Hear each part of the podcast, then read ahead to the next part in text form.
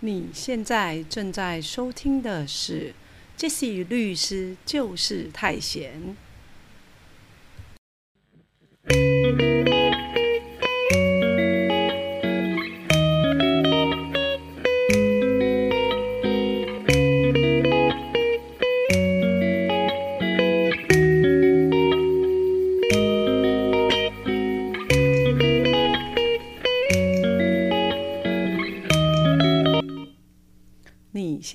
正在收听的是《杰西律师就是太闲》第二季第三三集。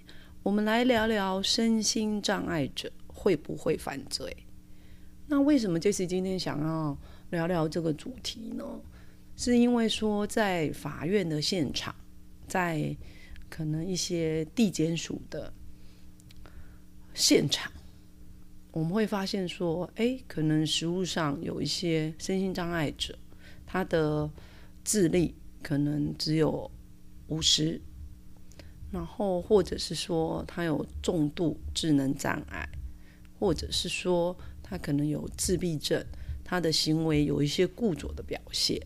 那大家知道说，自闭症啊的表现，并不是说每一个人功能性都很差的。好，它的有时候功能性可能是很强的，比如说先前，呃，韩剧有一部在特别讲述自闭症患者的情形，当然那一部剧啦，哈，很多人就是不以为然，哈，有很大的争议，哈，可能觉得他把一些身心障碍者的状况美化了，把自闭症者的状况美化了，然后呢，导致于可能大家对于自闭症患者的那个期待过高，好像觉得说啊，那你就要跟那个韩剧里面女主角一样厉害呀，等等之类的，哈。那可是实际上的情形并不是这样的，好。好，那所以呢，大家就就会知道说，无论说你是呃智能障碍者，或者是说有特别的嗯疾病的表现，比如说自闭症的表现。然后呢，你可能会有一些不一样的行为展现出来，好，那这样子的一些特殊的行为，到底会不会是犯罪呢？好，我们举例来讲说，呃，有一位智商只有五十岁的成年人，好，那他会犯罪吗？好，那他被诈骗集团利用。然后去申办手机门号，然后可能人家给他一点点小的好处，他就很开心，他就跟着去办了。那更妙的是，为什么通讯行看不出这个人智力有问题呢？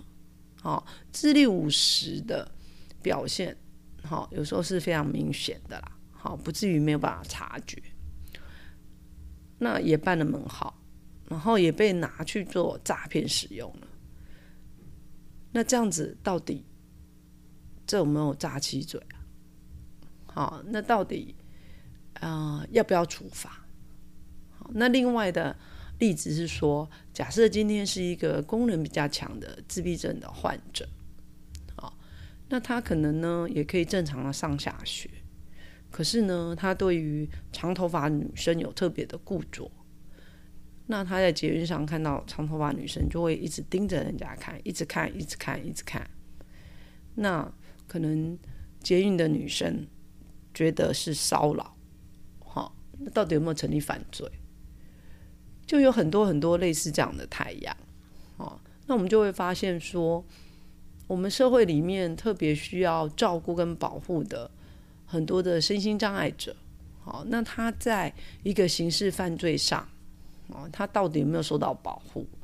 那万一他要走上法庭，啊，那大家可以想象，他只有智商五十，那你觉得他可以非常完整的陈述自己的意见吗？那可能会是一个很大的问题。好，可是呢，另一方面来讲，好，可能大家会有一点误会，就会觉得说，哎，我的孩子就是身心障碍者啊，好。虽然他在刑法上成年十八岁，好，他已经成年了，他现在已经二十五岁了。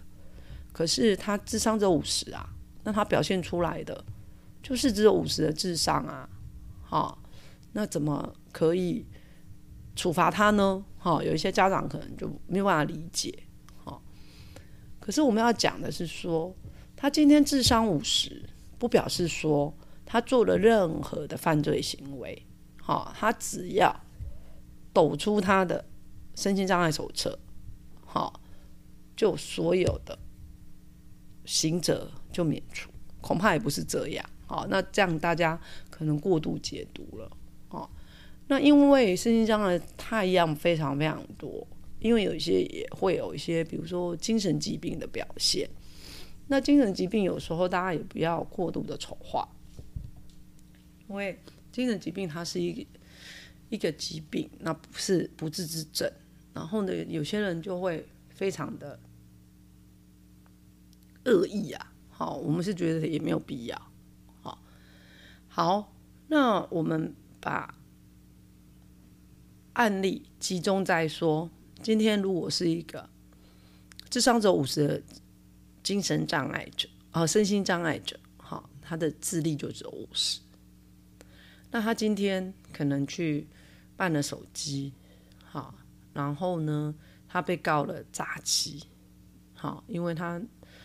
嗯，可能就一些莫名其妙的情节，然后说他，比如说，哎，没有缴，他也把手机拿走了，他没有缴电信费啊，等等的。好，有时候因为他是是他去申办的嘛，他的名字嘛，他智商五十，可是他在法律上他还是有行为能力啊。好，所以这就是我们先前几集曾经跟大家讲过的。假设你认为有必要。你家里的孩子或者亲戚或者个案，好，他可能有身心障碍的情况非常严重，比如他有智力那么严重的智力障碍，然后呢，你担心说他被诈骗集团利用，那应该就是要去做一个监护的宣告了，好，那以避免说啊，他莫名其妙就变成诈骗集团的首脑，或者是说。可能一个诈骗公司的董事长这样子，然后去诈骗很多很多的人。那等事发之后，其实真正的诈骗集团就已经绕跑啦。那找的话，就找到说去办手机的人嘛。好，所以有时候我有一些个案，好，他的状况严重，可能。他的家人就会考虑说，就做监护的宣告。那大家对于监护的宣告，然后辅助宣告，如果还有疑问，可以回去听我们先前的集数，好，有关于监护宣告、辅助宣宣告的部分。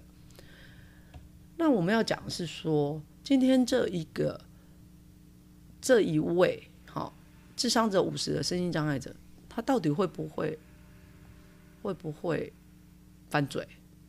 哦？当然有可能成立啊，好，那你会讲说啊，他判断能力就这样，可是问题是说我们在法律上，我们还是推定他是有行为能力，因为他没有做监护的宣告，好，啊，只是也没有那么矮板啊。当然个案审理的时候，法官可能还是会看说，哎，那他的表现到什么样的程度，好，那可能就是说个案也会去送鉴定，好，鉴定说，哎，到底。到底他现在有没有判断的能力？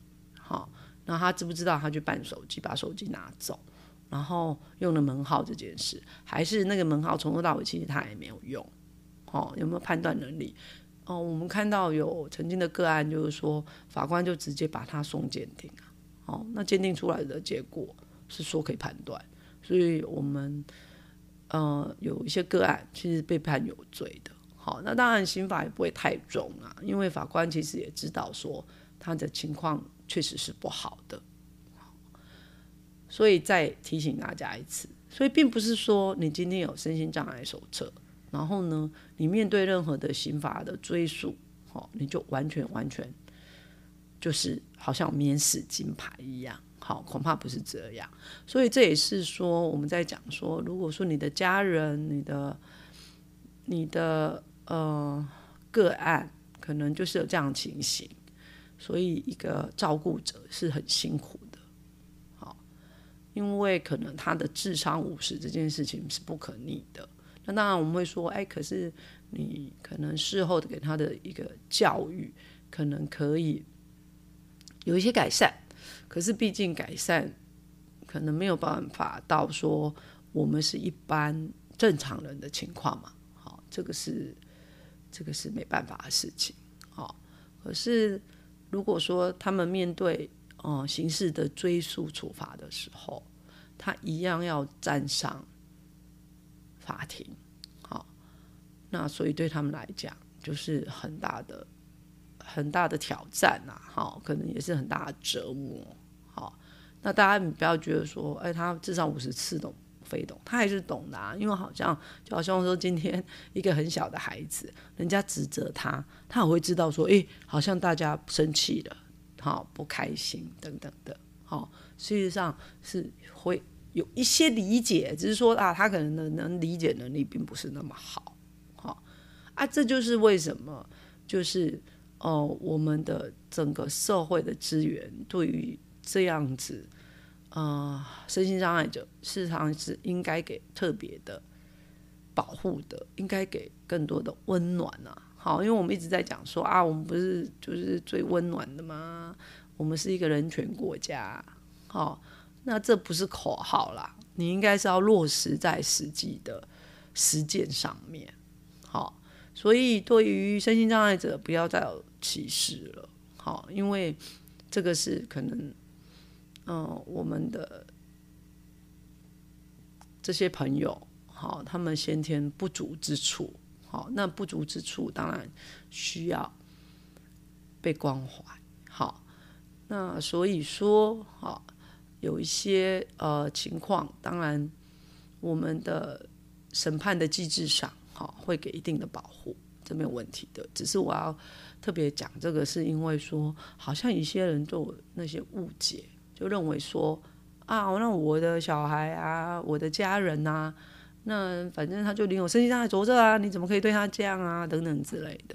好，那进到法庭，就检察官你根本连起诉不应该起诉他啊。好，可是我们看到的很多个案啊，至少 Jesse 处理的一些个案，那确实也会被呃起诉，然后进到刑事的侦查的程序里面去。好，所以并不是大家讲的说哦就。好像有免死金牌这样子，好，恐怕不是啦，不是大家想象的啦。那当然也不至于说，哇，那就一定要把他哦抓去关呐，或者等等的。哦，那法官看不出来他呃智智商很低吗？讲话都讲不清楚吗？等等的，法官当然知道，哈。然后在一些酌量的时候、裁量的时候，当然也会注意，好啊。只是说问题比较大的是说可能。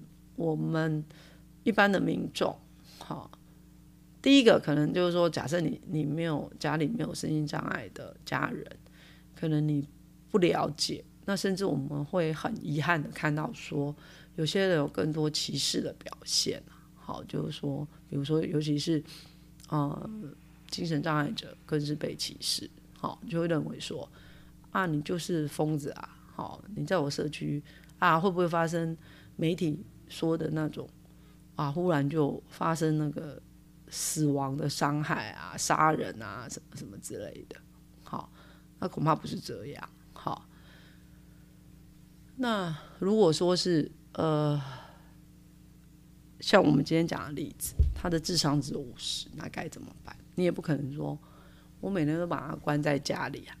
好，那更不可能就是有一些人真真的误解。好，因为每次。来询问杰西的时候，他就会觉得说：“那他就是自闭症啊，然后他就是智商只有五十啊，那怎么会犯犯罪呢？好啊，我们法律是不是很荒谬啊？等等之类的。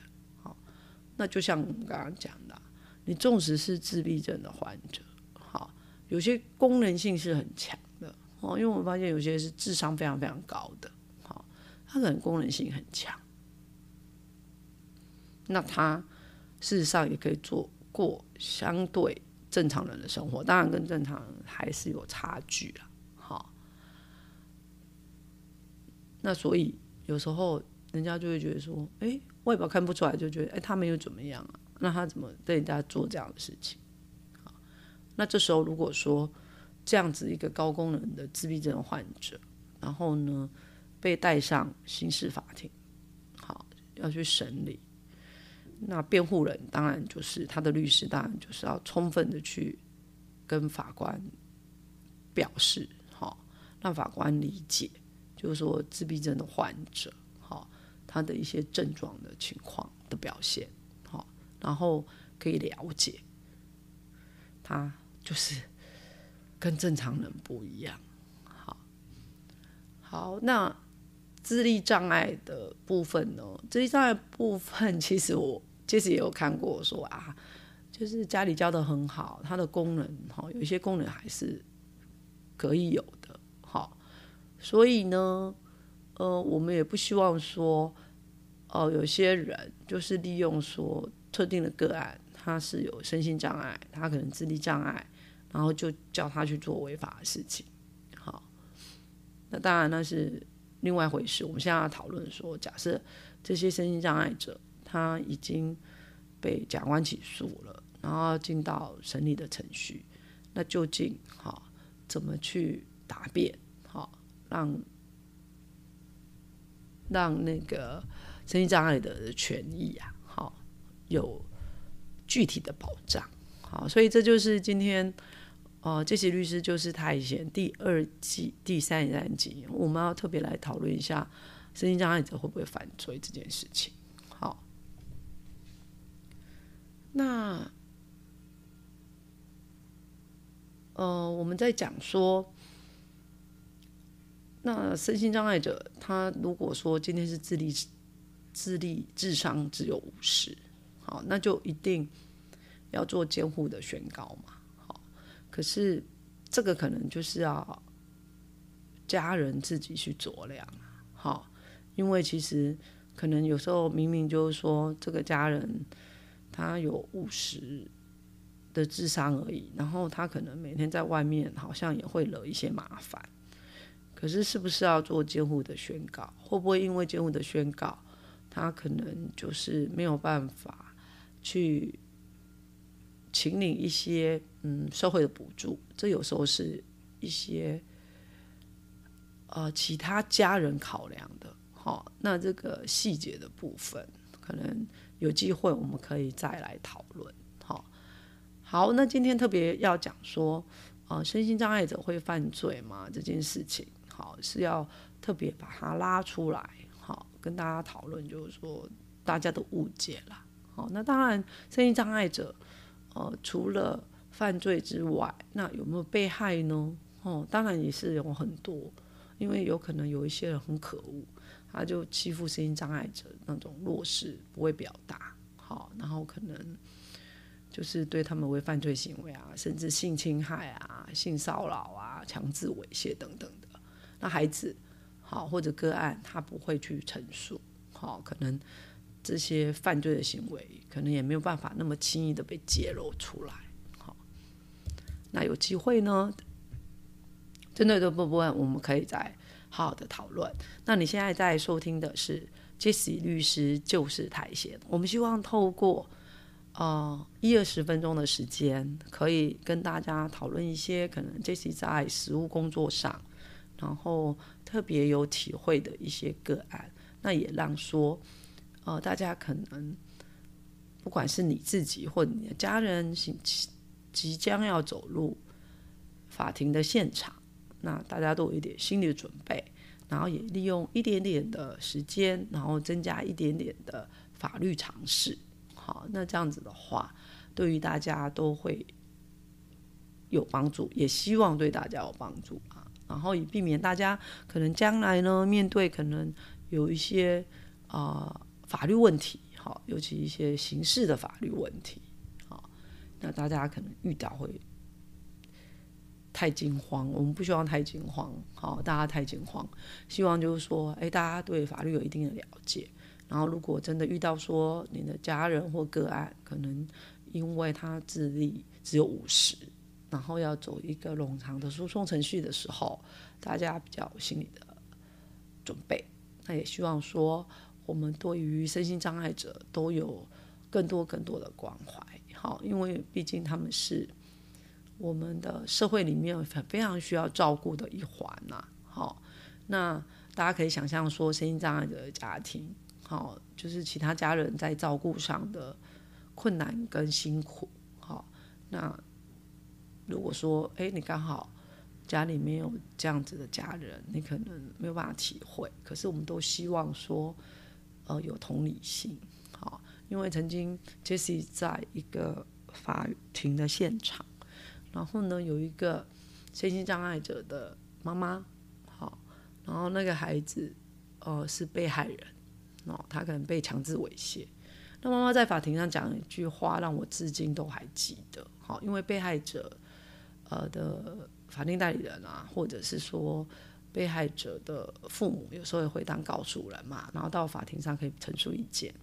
那妈妈讲了一句话说：“我的孩子，我没有期待这个社会会帮助他，但是希望你们不要伤害他。”哦，那这句话其实让我真的还蛮难过的。好，那可是这个就是一个妈妈的心声。一个就是觉得自己身心障碍的孩子被伤害了之后，妈妈提出来的一个一个非常沉痛的陈述，这样子。好，那你现在正在收听的是《Jessie 律师就是台线》第二季第三十三集。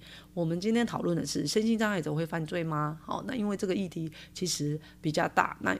我们今天就先说到这，那有机会呢，再跟大家好好的讨论。那也希望说，如果大家呢听完 Jessie 的 Podcast，啊，有任何的疑问也可以讨论，或者是说大家想要听什么特别的主题，也可以给我建议。然后呢，我们就可以让 Podcast 有更多元的法律常识的内容。那我们就说到这喽，谢谢大家。